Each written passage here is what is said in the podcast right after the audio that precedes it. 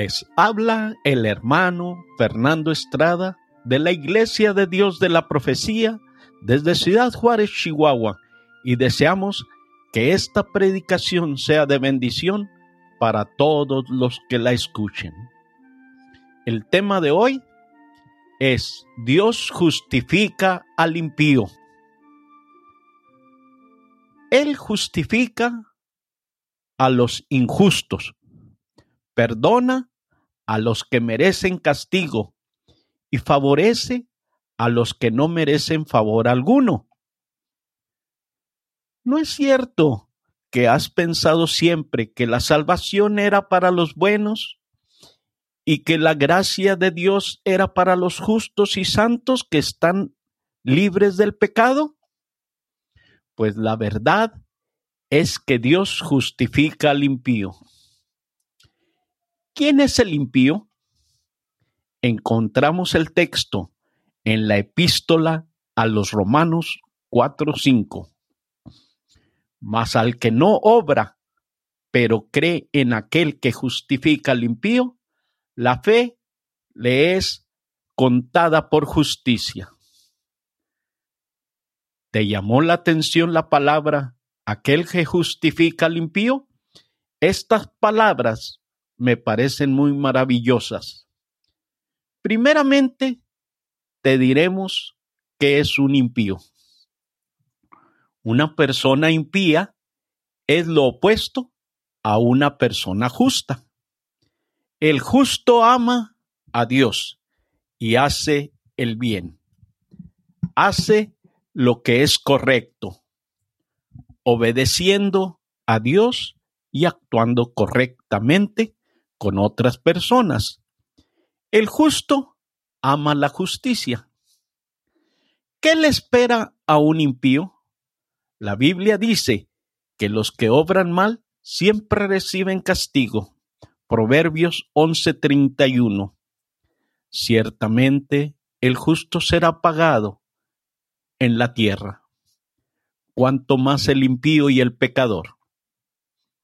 Algunos impíos tienen una vida larga y próspera, y parece que nunca se enfrentarán a la justicia, pero Dios siempre devuelve a cada uno lo que se merece.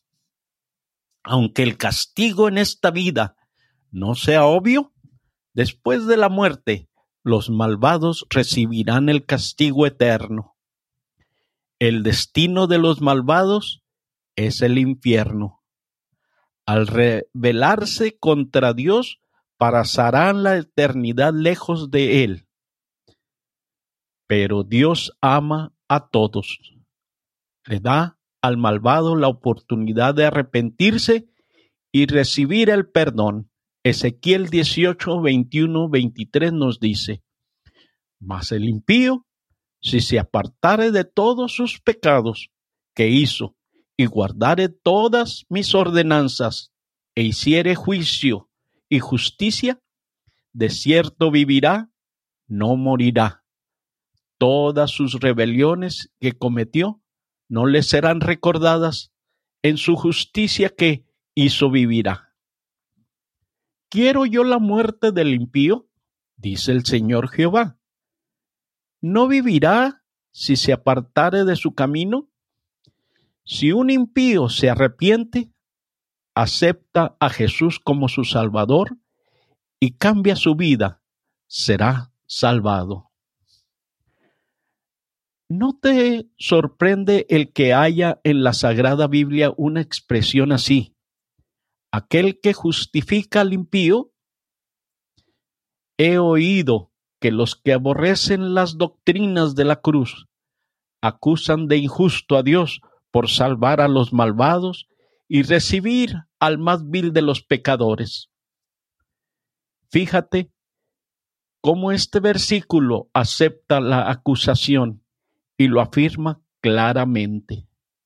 Por boca del apóstol Pablo, por la inspiración del Espíritu Santo, se da a sí mismo el título, aquel que justifica al impío.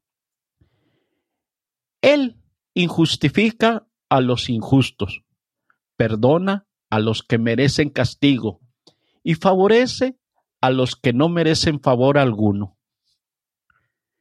¿No es cierto que has pensado siempre que la salvación era para los buenos y que la gracia de Dios era para los justos y santos que están libres del pecado?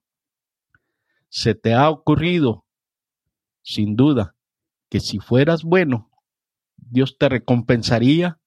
¿Y has pensado que porque no eres digno, nunca podrías disfrutar de sus favores? Por lo tanto, te debe sorprender un poco leer un texto como este, aquel que justifica al impío. No me extraño de que te sorprendas, pues aún con toda mi familiaridad con la gracia divina, no ceso de maravillarme de este texto. Es muy sorprendente, ¿no es cierto? Que sea posible que un Dios santo justifique a una persona impía nosotros, según la natural legalidad de nuestro corazón, estamos siempre hablando de nuestra propia bondad y nuestros propios méritos, y nos aferramos tenazmente a la idea de que tiene que haber algo en nosotros para que Dios se ocupe de nuestras personas.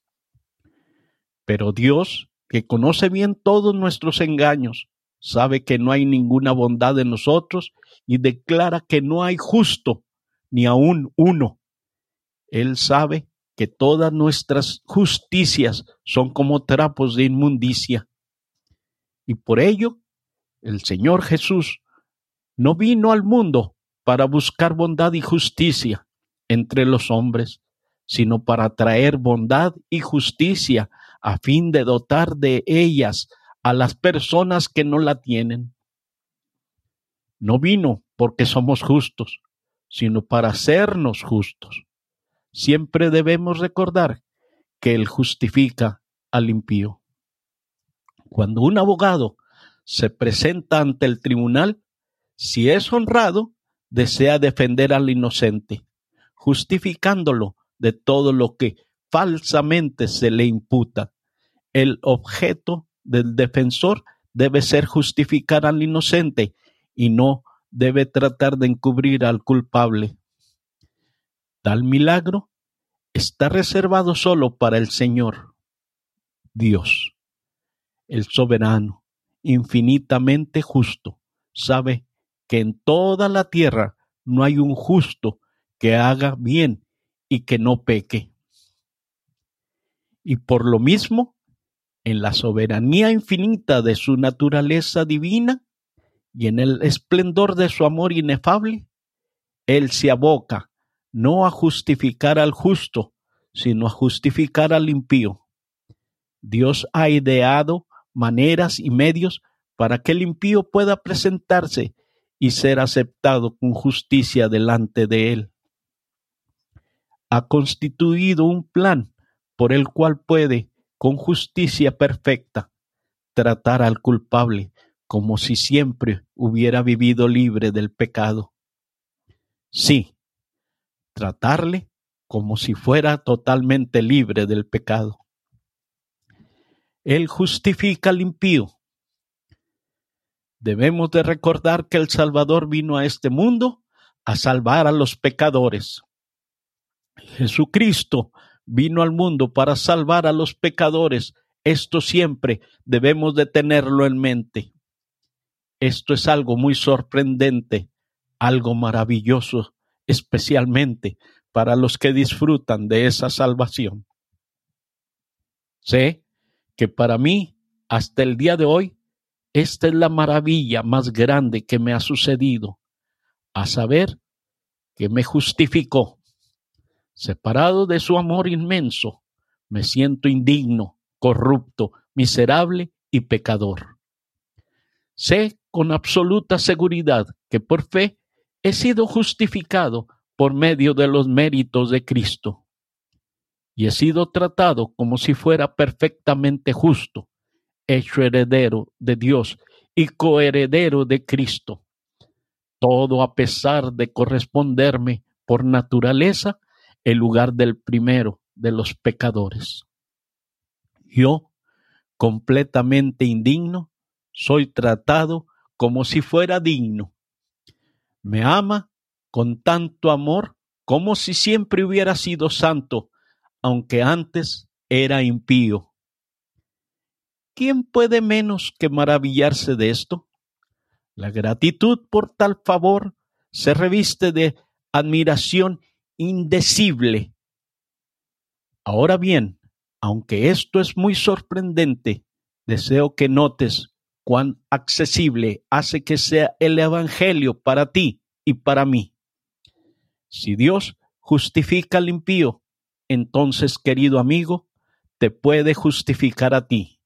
¿No es esto precisamente lo que usted es? Si no te has convertido, te agradaría perfectamente la descripción, pues has vivido sin Dios, siendo lo contrario a santo. Es una palabra que has sido y eres impío. Probablemente ni has frecuentado los cultos en la iglesia los domingos y has vivido sin respetar el día del Señor, su casa, su palabra, lo que prueba que has sido impío. Peor todavía quizás has procurado dudar de la existencia de Dios y esto hasta el extremo de manifestarlo. Habitas esta tierra hermosa, llena de manifestaciones de la presencia de Dios, pero has cerrado los ojos a las pruebas palpables de su poder y divinidad. Ciertamente, has vivido como si Dios no existiera y te hubiera gustado poder probar para tu propia satisfacción la idea de que no hay Dios. Tal vez has vivido ya muchos años en este modo, de manera que ya estás bien afirmado en tus caminos, y Dios no está en ninguno de ellos. Si te llamaran impío, ¿te gustaría este nombre también como si al mar se le llamara agua salada? ¿Verdad? Veamos algunos aspectos exteriores de la religión. Quizá eres otro tipo de persona, pues has cumplido con todos los aspectos exteriores de la religión. Sin embargo, nada has hecho de corazón y por lo tanto en realidad has sido impío. Te has reunido con el pueblo de Dios, pero nunca lo has encontrado a Él mismo. Has cantado en el coro, pero no has alabado al Señor con el alma. Has vivido sin amar a Dios de corazón y sin respetar sus mandamientos. Pues bien, tú eres precisamente la persona a la cual este Evangelio es proclamado. Esta buena nueva que nos asegura que Dios justifica al impío es maravilloso y felizmente está a tu disposición. Te complace perfectamente. ¿No es cierto? Cuánto te deseo que lo que, que lo aceptes.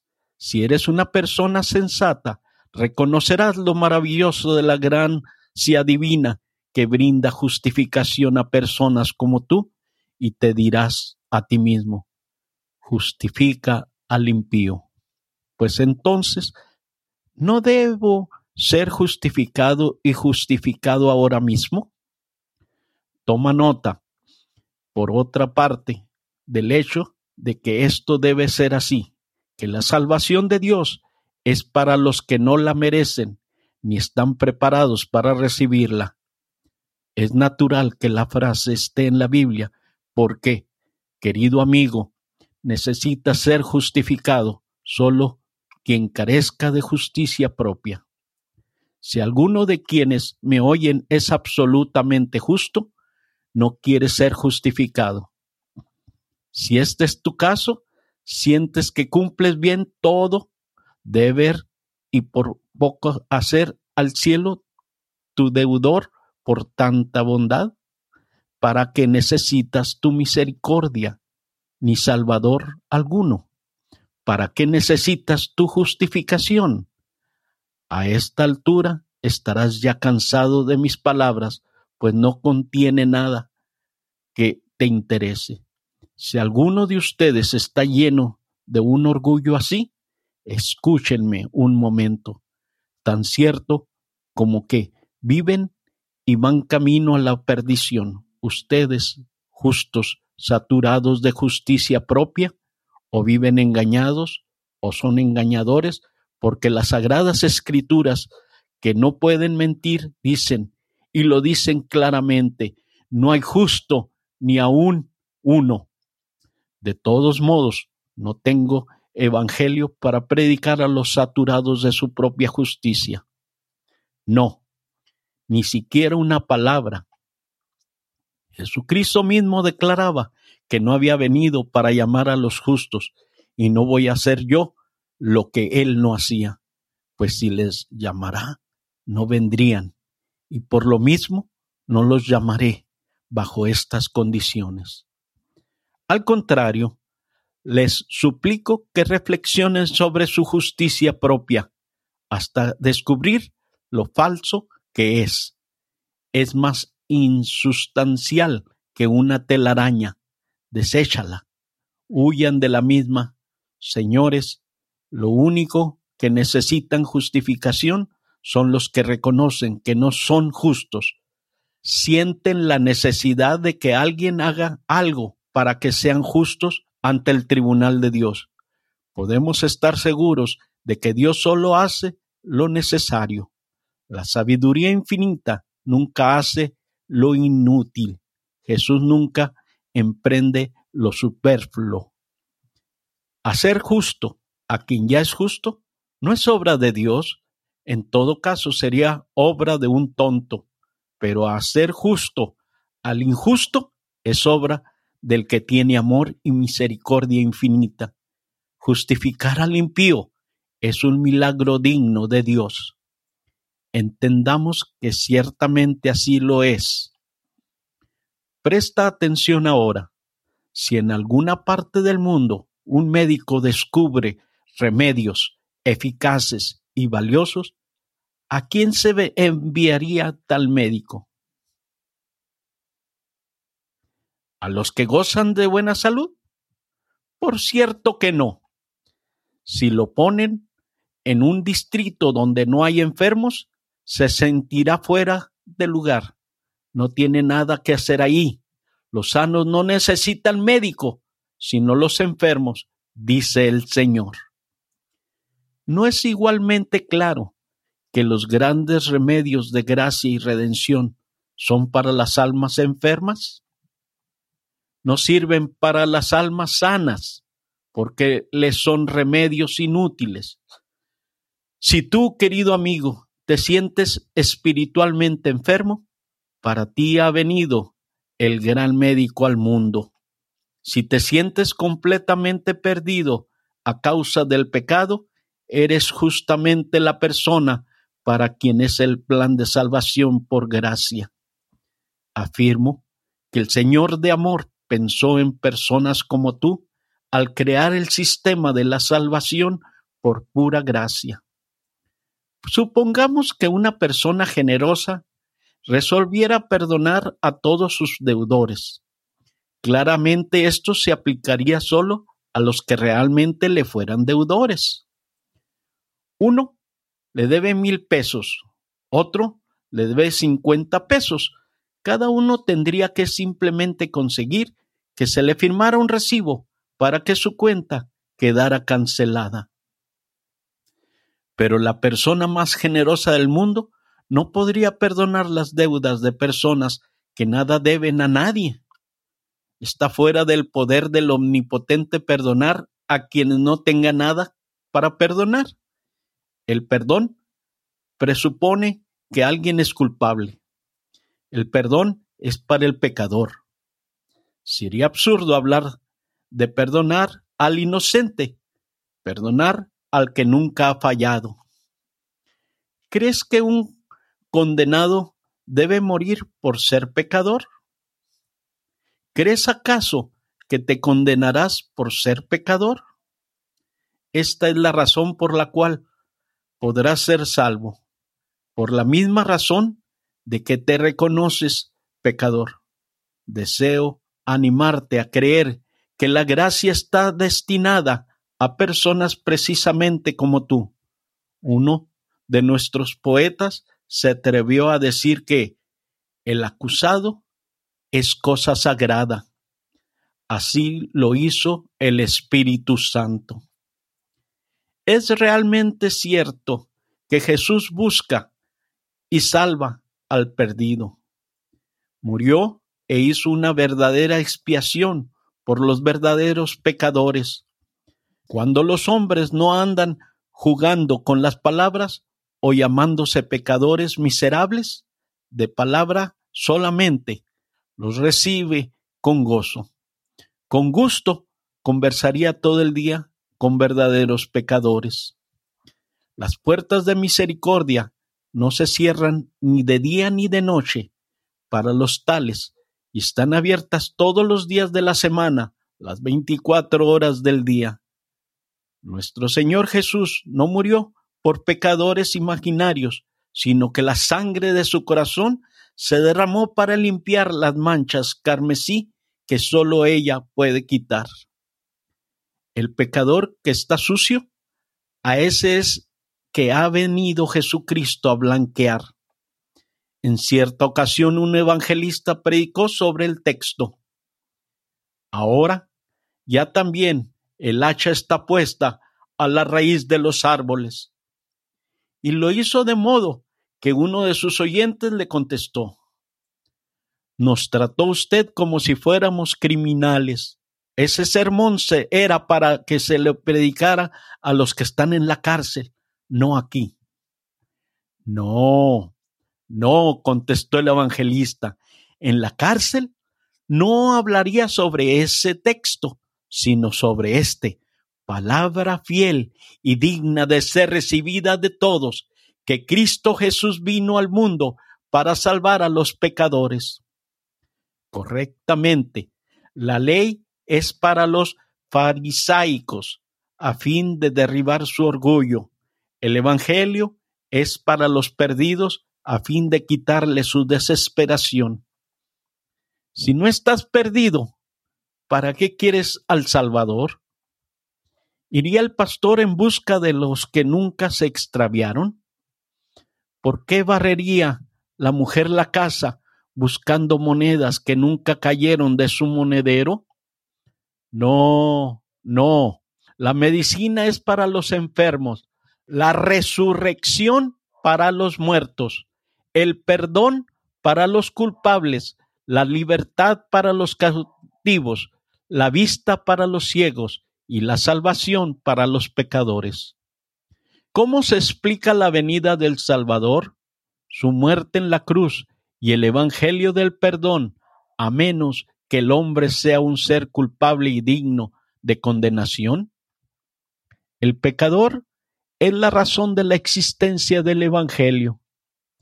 Y tú, amigo mío, objeto de estas palabras, si te sientes merecedor, no de la gracia, sino de la maldición y la condenación, tú eres precisamente el tipo de hombre para quien fue ordenado, cumplido y proclamado el Evangelio. Dios justifica al impío. Quiero hacer que esto sea muy claro. Espero haberlo hecho ya, pero aún así, únicamente el Señor puede hacer que el hombre lo comprenda. Al principio, no puede menos que parecer asombroso al hombre cuya conciencia ha despertado, que la salvación del perdido y culpable sea por pura gracia. Piensa que recibe salvación por haberse arrepentido olvidando que su arrepentimiento es parte de su salvación. Debo ser esto y lo otro, dice, lo cual es verdad, porque si será esto y lo otro como resultado de la salvación, pero es salvo primero antes de tener los resultados de la salvación. De hecho, la salvación le llega mientras no merece otra cosa que esta descripción cruda, indigna, fea y abominable de impío. Esto es todo lo que es el hombre cuando llega el Evangelio. Dios está para justificarlo. Dios es capaz y está dispuesto. Quiero, por lo tanto, insistir en que todos los que no tienen nada de bueno, que no tienen ni siquiera un buen sentimiento para recomendarse a Dios, crean sinceramente que nuestro misericordioso Dios es capaz y está dispuesto a recibirlos para perdonarlos espontáneamente, sin nada que los recomiende, no porque ellos sean buenos, sino porque Él es bueno. ¿No hacen que el sol brille sobre malos y buenos?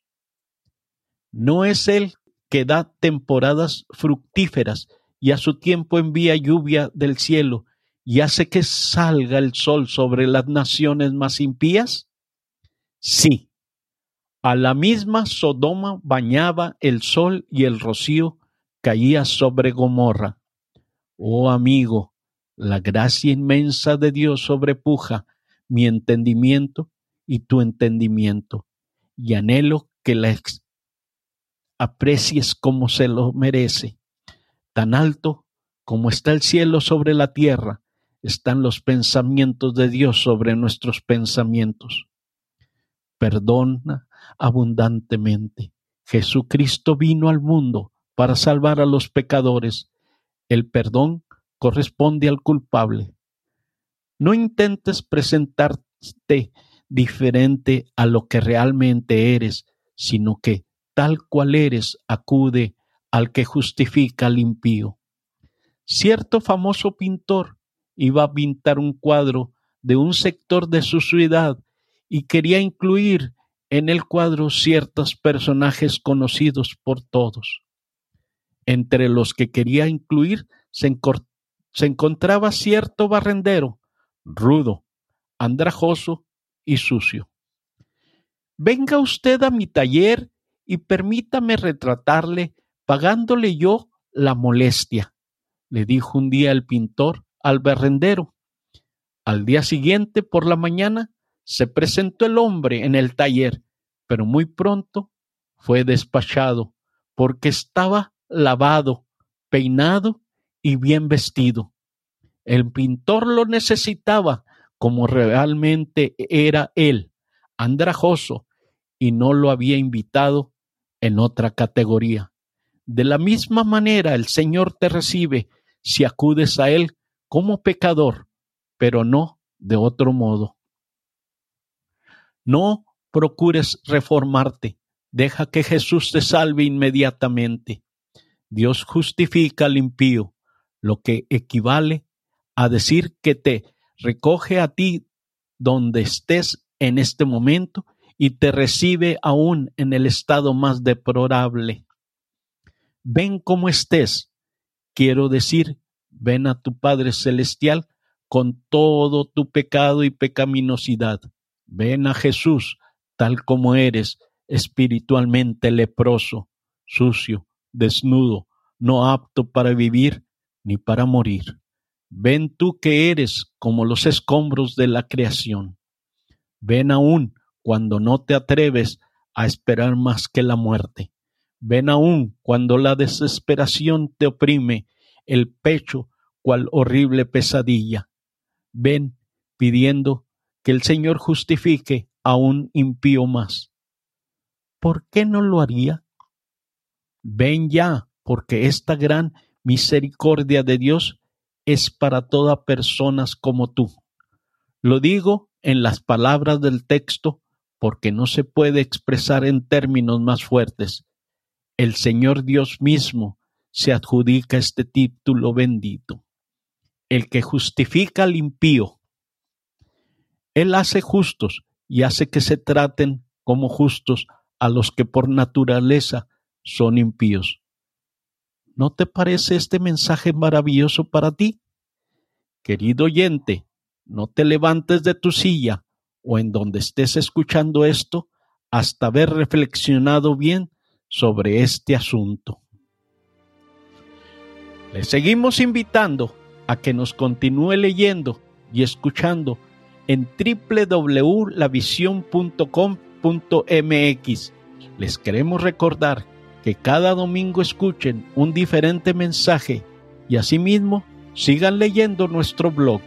De la misma manera, les seguimos invitando a que si quieren comunicar con nosotros, lo hagan a Armando Caballero 18 arroba gmail.com. Que Dios nuestro Padre Celestial los ayude hoy y siempre. Es el deseo y oración de su hermano en Cristo, Fernando Estrada. Que Dios los bendiga.